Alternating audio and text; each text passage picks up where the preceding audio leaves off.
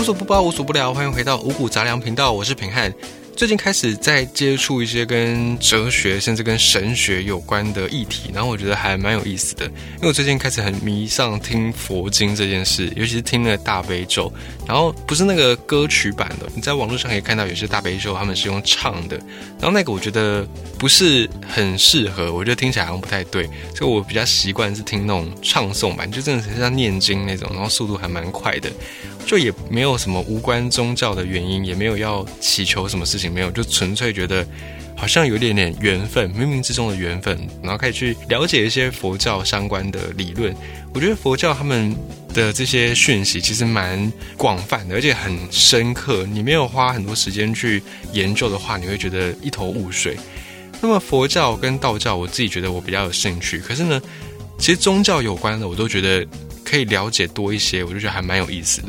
比方说像基督教，我们都会觉得说基督教的人呢，尤其是基督教的信徒们，好像就是相比于其他宗教是更加积极的在呃跟人家介绍这门宗教。就比起佛教徒或者是道教徒，假设你遇到是一个基督教徒，你很大可能你会在跟他的对话当中，一直听到他在。颂扬基督教的一些教义啦，或者是跟你讲说上帝的一些事情等等，就相比于其他宗教的教徒，其实基督教徒他们算是比较积极的。那么在基督教圣经的故事当中，其实很多故事后来都变成了创作的一个起源，就变成很多剧本会去参考圣经的故事。那么讲到圣经呢，或者是讲到基督教，对于不了解的人来说，我们会觉得，哎，基督教。他们好像有一个叫做神嘛，有一个耶和华，然后又有耶稣。我们经常会搞混这两个的差别。但耶和华是基督教里面的唯一的神，那耶稣呢，只能算是神的儿子。他们是这样的一个关系，这样的一个感觉。那讲到上帝，或者是讲到整个圣经人类的起源，我们就会谈到撒旦，谈到魔鬼，类似这样的一个概念。那有时候我们也会对基督教产生一些疑问，我们就会想说：诶，那既然上帝是一个全知全能的唯一的神，那为什么在神以外又有所谓的魔鬼，又有所谓的这个撒旦，又有所谓的这些堕天使的发生呢？为什么会有这样的一个状况？为什么神不直接把他们消灭掉就好了呢？我们要了解这个问题之前呢，我们就要先去了解到。其实，在基督教当中所谈到的魔鬼，他们一开始并不是魔鬼，他们是上帝创造出来的天使。尤其是我们所熟悉的撒旦，他其实原本是一个天使长，就天使当中掌管天使的人。天使长他因为背叛了上帝，所以他就带着一部分的天使堕落了，变成了魔鬼，或者有人叫他堕天使，但他们本质上是一样的，反正就是魔鬼就对了。好，于是呢，问题就来了。既然上帝全知全能，既然上帝无所不能，那他为什么要创造一个会堕落的天使呢？假如我是上帝，我当然就创造一群永远不会背叛我的天使，这样子难道不好吗？为什么我们要创造出有可能会背叛我自己的天使呢？为什么要这样呢？这个背后牵涉到了一个更大的问题，叫做自由意志。自由意志这四个字写上去很简单，可是呢，你要阐述它其实是非常的困难的。简单来讲，自由意志就是选择权。选择权在我们身上，其实每一天你睁开眼睛，每一个选项你都在做选择，包含你是要吃吐司，或者是你要吃稀饭，这个就是一种选择。你要穿什么样的衣服？你要穿黑色西装，还是穿休闲的衬衫？这也都是一种选择。这个选择就是我们身为人跟动物之间。有人觉得这是很大的一个不同，也是人之所以为人的很重要的关键之一，就是因为我们有自由意志，我们有选择权。那上帝他其实完全就可以造一堆只会依照他想要的去发展的这样的一个人，可是这样的人呢，他就没有了选择权。我们更不会把他说是人，我们更会把它形容成机器人，因为机器人就跟人其实差不多，只差别在于机器人没有选择权，没有自由意志。那我们就会觉得说。一个东西，如果它没有自由意志，它就等于没有灵魂。没有灵魂，它不管怎么样，它都是只能算是机器的这种范围。可是为什么没有自由意志就不算是有真正的灵魂呢？在探讨这个问题之前呢，我们又要在网上再去探讨更深入的问题。我们要理解这个自由意志之前呢，我们就要来了解很重要的两个哲学的学派，一个叫做机械唯物主义，另外一个叫做客观唯心主义。这两个学派呢？在哲学当中非常非常的重要，也是所谓的二元论的基础。那么这两个学派他们之间的彼此的争辩、彼此的辩论，也贯穿了整个西方哲学界一直以来的发展。好，我们先来谈一下什么叫做唯物主义。在谈唯物主义之前呢，我们先来模拟一个情况：你手边如果有十块钱硬币的话，你可以把它拿出来放在手上。好，现在呢，我们要来掷这枚十块钱的硬币。掷出这块硬币之后呢，你可以想到会有什么样的结果吗？要不是正面，要不就反面嘛，不就这是两种结果吗？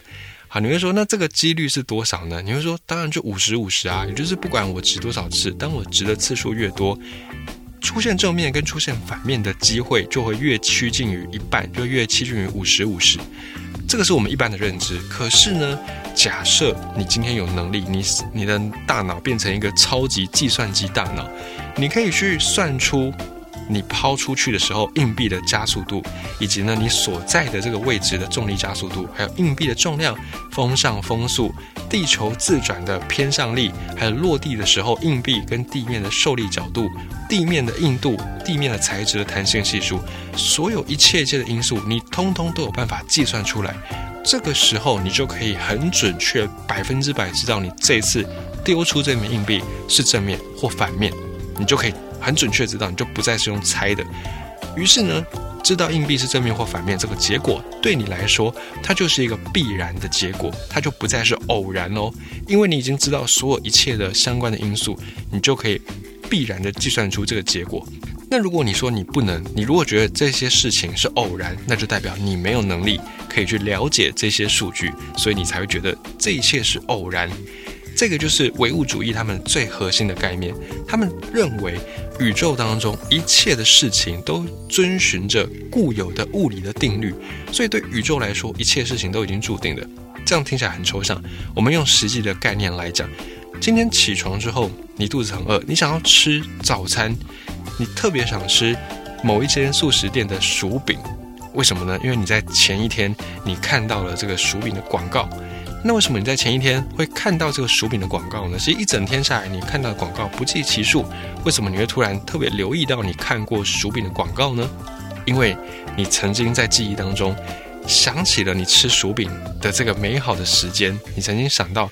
爸爸妈妈带你去到素食店，为了奖励你烧烤烤得很好，于是呢，带你吃了这个平常他们不允许你吃的薯饼，而这个美好的滋味就这样深刻烙印在你的脑海里，所以你在看到薯饼广告的时候特别的有印象，导致你在隔一天早餐起床之后，你特别想要吃薯饼。所以一切的事情的发生，在唯物主义学派里面，他们认为都是有可以推导到前面的因果的关系的，也就是说，这个世界上并没有随机。并没有自由意志这件事情，一切的一切都是被决定好的。你会说没有啊？我有自由意志啊！我选择今天要吃薯饼，我不吃蛋饼。但就像我们刚才讲的，你为什么之所以选择薯饼，是因为你之前你可以追溯到你前一天看到的薯饼广告。而为什么你特别看到这么多广告，你会留意到薯饼广告，就是因为你之前你曾经吃过很美好的薯饼的味道，留在你脑海里深刻的印象。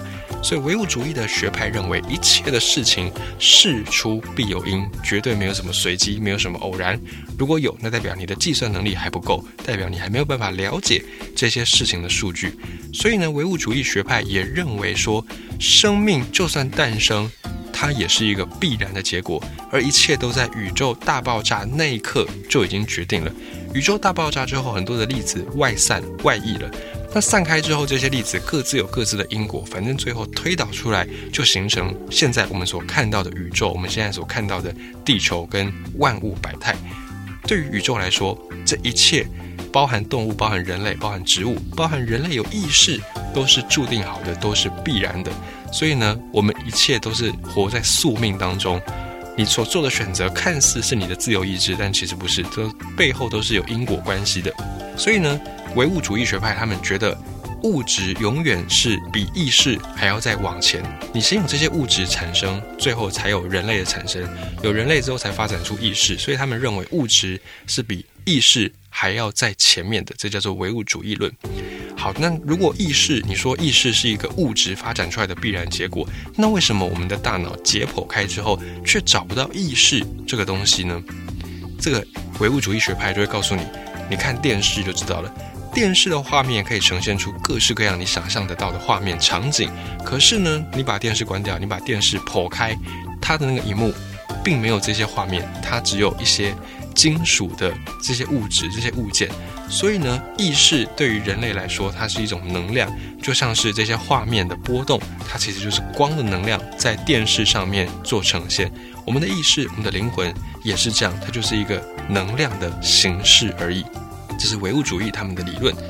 那如果你接受唯物主义的话呢，你也会觉得说，人工智能它其实跟人类没什么差别，因为他们也是按照一定的物质、一定的行为模式在运作。那人类也是如此，我们顶多就是比较细致一点点的机器。我们所有的自由意识，可能也都是按照物理定律、按照物理规则、按照一段一段的程式码去编写而成的。那与此对立的叫做唯心主义。或者有人叫它有神论，这个唯心主义呢，认为说，不管人类发明出来的这些机器多么多么样的精细，它永远都不能有真正的灵魂，它永远都没有办法具备真正的灵魂，因为灵魂这个东西呢，并不是人类创造出来的，它是由上天所创造出来的。也就是说，人类没有办法自己赋予自己自由意志，没有办法自己赋予灵魂这件事情。你会说，好，那什么叫做？无法自由赋予灵魂呢？假设在你面前现在有一块蛋糕，你会选择吃它，还是放在这边不去理它呢？以机械唯物主义论，就我们刚才讲的唯物主义论的人会认为，不管你怎么选择，它背后都是有一个因果关系存在，都是必然发生的结果。但是呢，在唯心主义来说，你可以选择违背你的生物性。以唯物主义来讲。你会吃蛋糕，代表你现在肚子饿。可是呢，以唯心主义来说，你可以选择克服你的肚子饿的感觉，你可以选择对抗你的肚子饿，你可以选择不吃蛋糕。而这样的一个选择，就是你违背物质定律的行为，就是你违背一系列前面的这些因果关系导致的结果。你违背了这个结果，你另外做出一个选择，而这个做出选择的是你的意识。所以呢，在唯心主义论里面，他们认为意识是比物质还要更先的，它是独立于物质世界之外。也因为你做了这个不吃蛋糕的选择，所以呢，往后所发生的事件都从你不吃蛋糕这一刻开始有了不同。这个有点像是平行宇宙的感觉。也因为你的这个选择，导致后面一系列的因果全部都要重排，全部都要重编，都会有不同的一个事件的发生。所以呢，在唯心主义里面，他们认为说。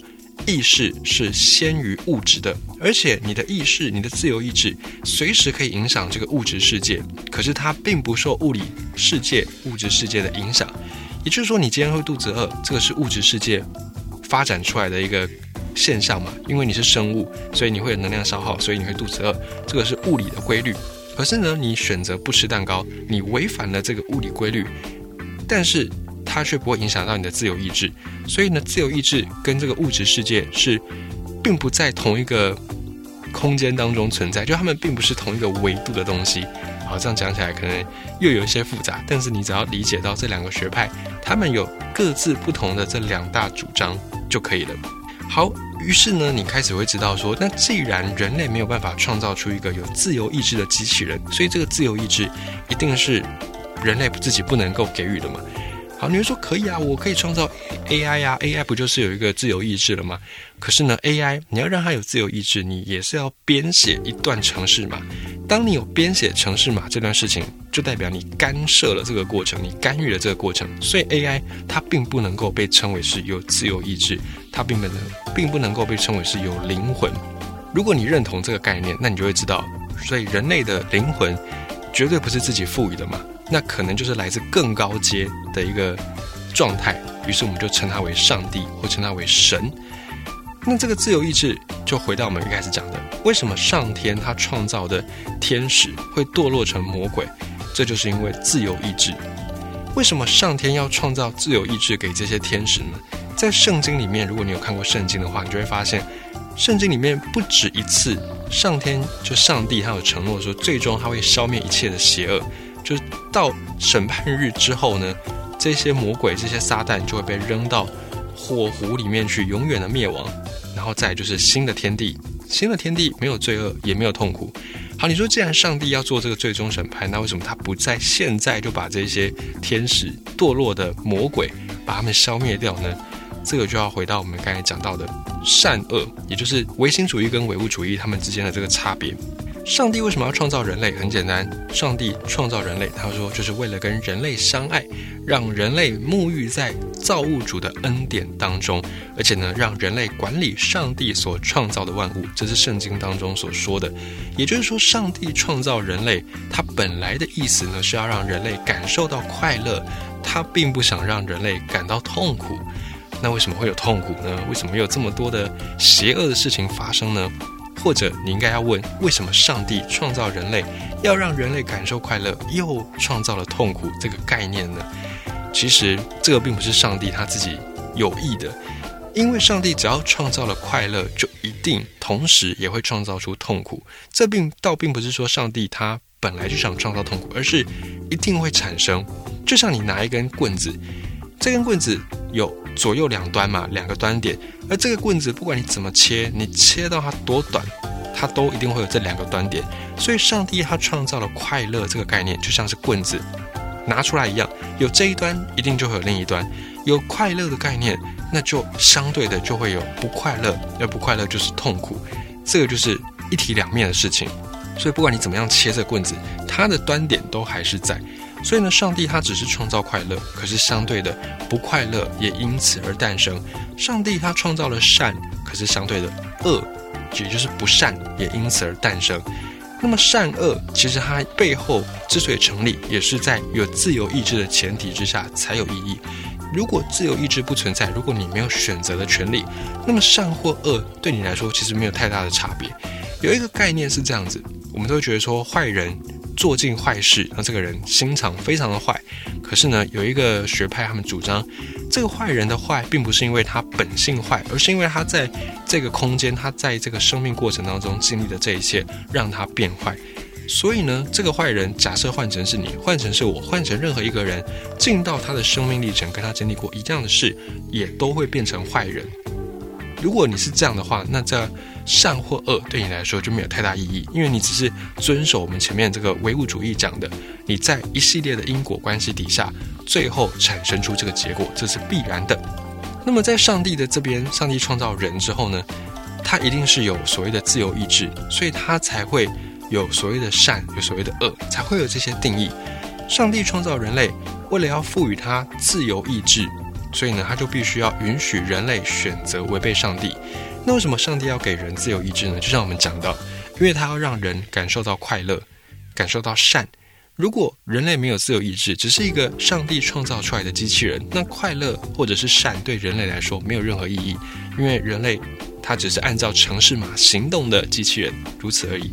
所以，上帝要让人感受到快乐，感受到善，他必然要让人类有自由意志，你要有选择权利，你才有快乐，才有善。不然一切都没有价值。而根据圣经的创世纪，上帝在创造人类的始祖亚当的时候呢，他把它放在伊甸园，在伊甸园里面丰衣足食，没有痛苦，没有苦难。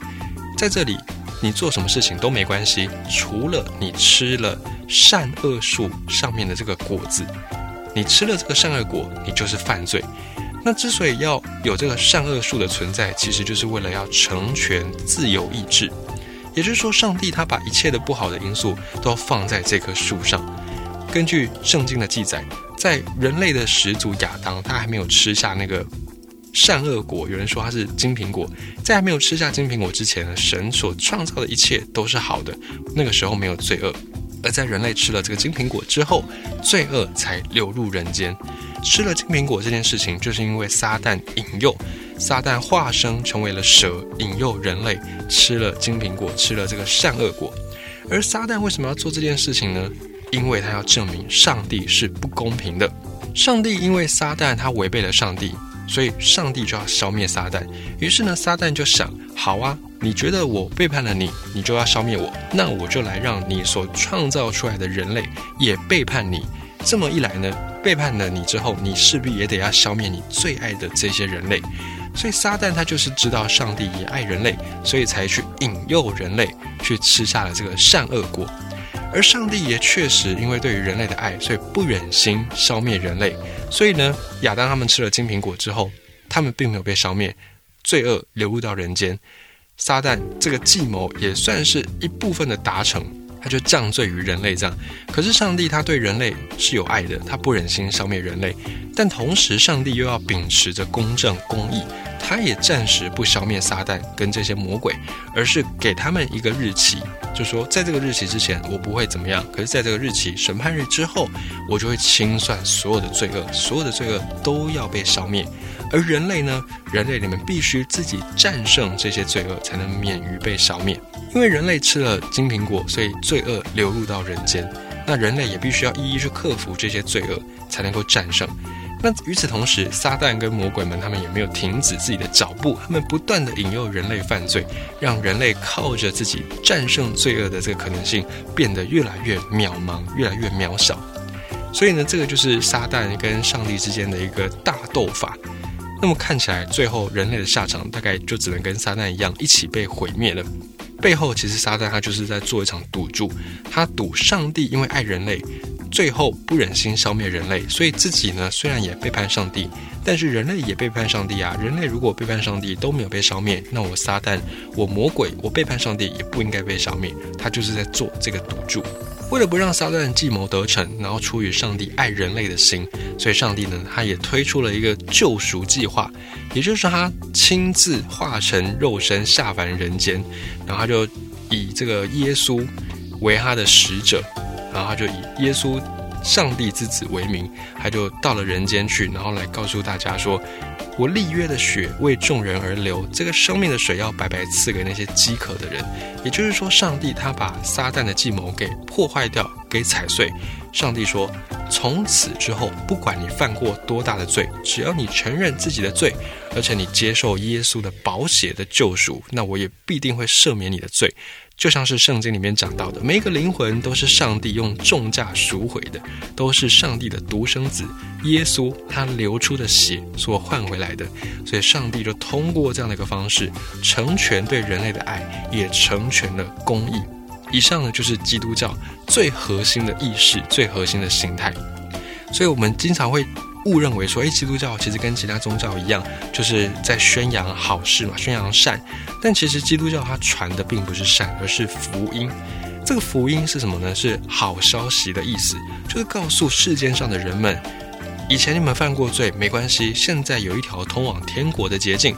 告诉这些犯错的人，告诉这些痛苦的人，告诉他们这个好消息，也就是神已经亲自的救赎了你们，已经亲自的救赎。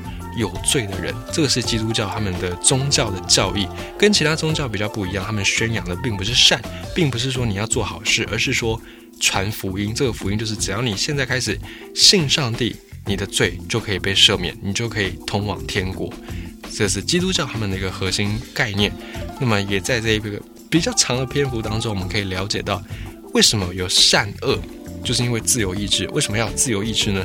因为有自由意志，你才能感觉到快乐跟痛苦。就像是假日，你之所以觉得假日快乐，是因为你有平日工作日上班的辛苦。假设每一天都是假日，那假日对你来说就没有意义。假设呢，你是一个机器人，你没有思考，你没有自由意志，那么快乐或不快乐对你来说也没有意义。而这一切的背后，都要出自于上帝，他创造人，他喜爱人。他要让人感受到善，感受到快乐，但是善跟快乐一创造出来，就像是棍子的两端，也必然会有不善，也必然会有不快乐。而这背后就是出自于自由意志，也顺便从基督教的教义，我们就去理解到了唯物主义跟唯心主义这两个学派，两个哲学的学派。